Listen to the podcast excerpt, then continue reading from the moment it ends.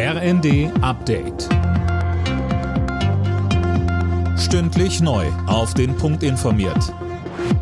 Ich bin Nanju Kuhlmann. Guten Tag. Bauernpräsident Ruckwied hat sich noch einmal klar von Mitläufern aus der rechten Szene distanziert.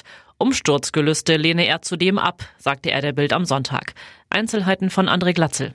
Die Teilnahme rechter Gruppierungen an den morgen beginnenden Protesten der Landwirte bezeichnete Ruckwied als unerwünscht. Rechte und andere radikale Gruppierungen wolle der Bauernverband auf den Demos nicht haben. Aktionen wie die Blockade an einem Fähranleger gegen Wirtschaftsminister Habeck schadeten den politischen Anliegen der Landwirte so Ruckwied weiter. Von morgen an muss in ganz Deutschland mit Protestaktionen von Bauern gerechnet werden. Es wird unter anderem Straßenblockaden mit Treckern geben.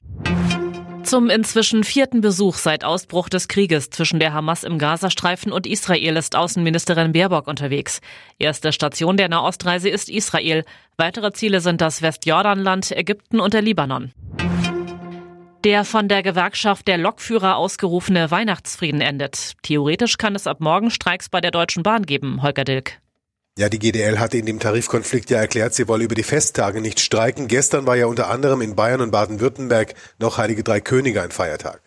Wahrscheinlich werden Streiks ab Mittwoch, wenn die Lokführergewerkschaft ein neues Angebot der Bahn ablehnt, wonach sich Schichtarbeiter ihre Arbeitszeit aussuchen können.